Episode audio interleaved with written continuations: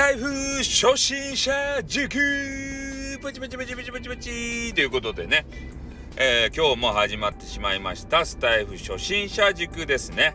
えー、今回、えー、皆さんにねお伝えしたい、え事柄。まあ、これをちょっとね、え話していこうと思うんですけれども。やっぱりねスタイフを始めたからには、まあ、ライブをしたいよって。ね、収録もしたいよっていう方が多いんじゃないかなと思うんすよ。で、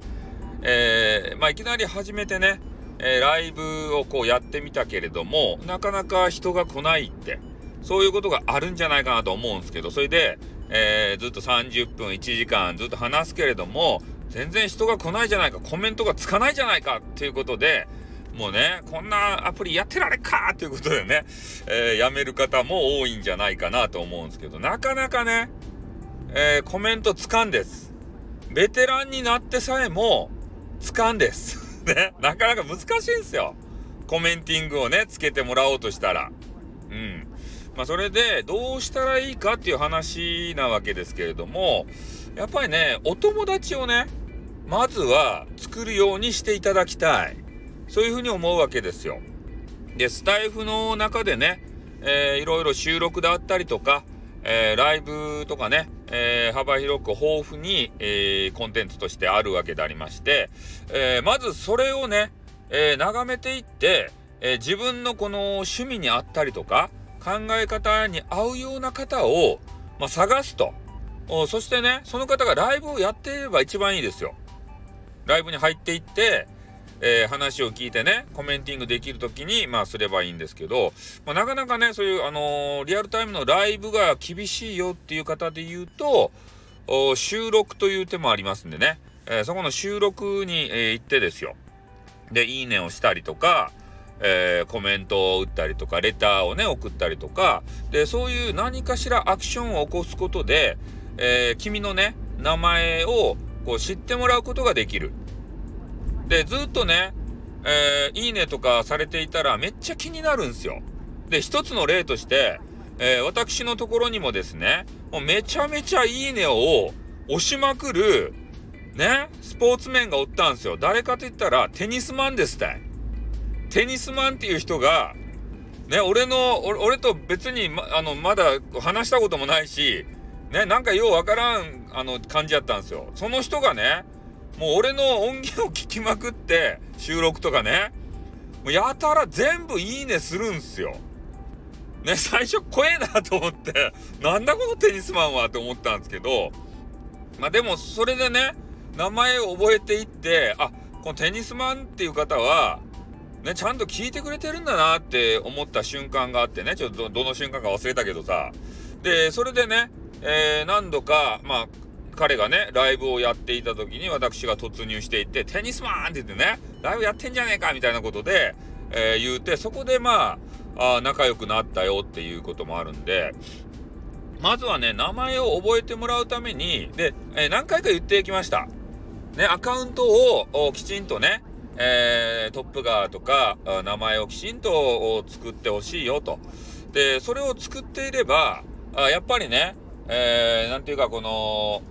交流がしやすくなるっていうか、あそういうことなんですよ。だからそこで必要になるんでね。うん。で、そういうところで、まあ、いいね、まあ、コメントとかね、レターが厳しければ、もういいねだけでいいっすよ。まあ、そういうね、あのテ、テニスマンの例もあるけん。ね。そういうのまずは名前をね、売る。覚えていただく。それが一番ね、近道なんじゃないかなと思います。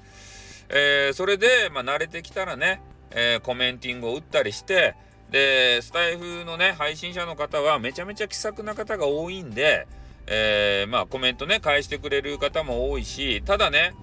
あんまりコメントとかレターとかを過度にね、期待をしてはいけない、返信をね。これなぜかというと、配信者の方にとって、えー、その、レターとかね、えコメンティング、これ返すのっていうのがめちゃめちゃね、苦痛の場合があります。特に、ね、大人気配信者で言うと、もう一個一個返していたら、もう1日2日ね、ザラにこうね、潰れてしまいます。時間が。あだから、まあ、人気の人はね、もう閉じてしまうこともありますね。で、閉じてないまでも見てるけれども、返信は返せないよっていう人もいます。やっぱりね、えー、一つ一つ皆さんのコメンティングとかレターを見てね、えー、じっくりと返したいわけですよ。でも、みんなさ、専属でね、スタイフ専属で、えー、食べていけてるわけじゃないので、やっぱ何かしらお仕事とかね、えー、まあ主婦の方だったら子育ての最中とかねそういう隙間時間を、えー、使ってやってらっしゃる方が多い、えー、なのでなかなかじっくりとねコメンティング返す時間とかがないということでございますね。だからここで、まあ、返事が来ないからといってねえー、ふてくされて、なんだこの配信者は、このクソ野郎とかね、そういうこと言ったら、思ったらダメです。ね。まあ、返信は返ってこないものとして、まあ、名前をね、えー、売ると覚えていただくという意味を込めて、えー、まあ、賞賛のコメントとかね、えー、そういうのをすると仲良くなれるかなと。うん、そして、仲良くなったらね、そういうフォロー申請とかして、まあ、お互いね、フォロワーとかな、な、なったらさ、で、その方がね、えー、自分がライブをした時に来てくれるようになります。うん、仲良くなればさ。どんな人かなと思って来るようになりますから、えー、そういうのを使ってね、ぜひ、えー、ライブとかを楽しんでいただきたいなと思います。そして、えー、今まだあるかどうかわかんないんですけど、初めて、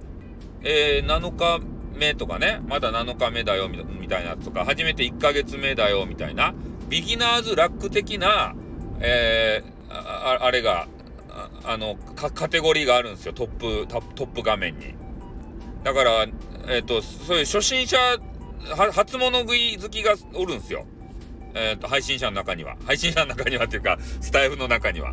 もうは、始めたばっかりの、こう、フレッシュなね、えー、人たちが好きな、あの、人もいますんで、こう、ビギナーズラックを、こう、狙ってですよ。で、そういうので、えー、ね、あの、新人を思いっきりアピールして、えー、人を寄せるっていう手もありますね。だから、始めたばっかりが、めちゃめちゃ有利だということをお伝えしたい。うん、ライブ、ライブする場合はですよ。でもライブでちょっと人来ねえなと思ったら、えー、そうやって他の人のライブ周りとか収録周り、えー、これもこなしつつ自分でもやると。ビギナーズラックがあるけん。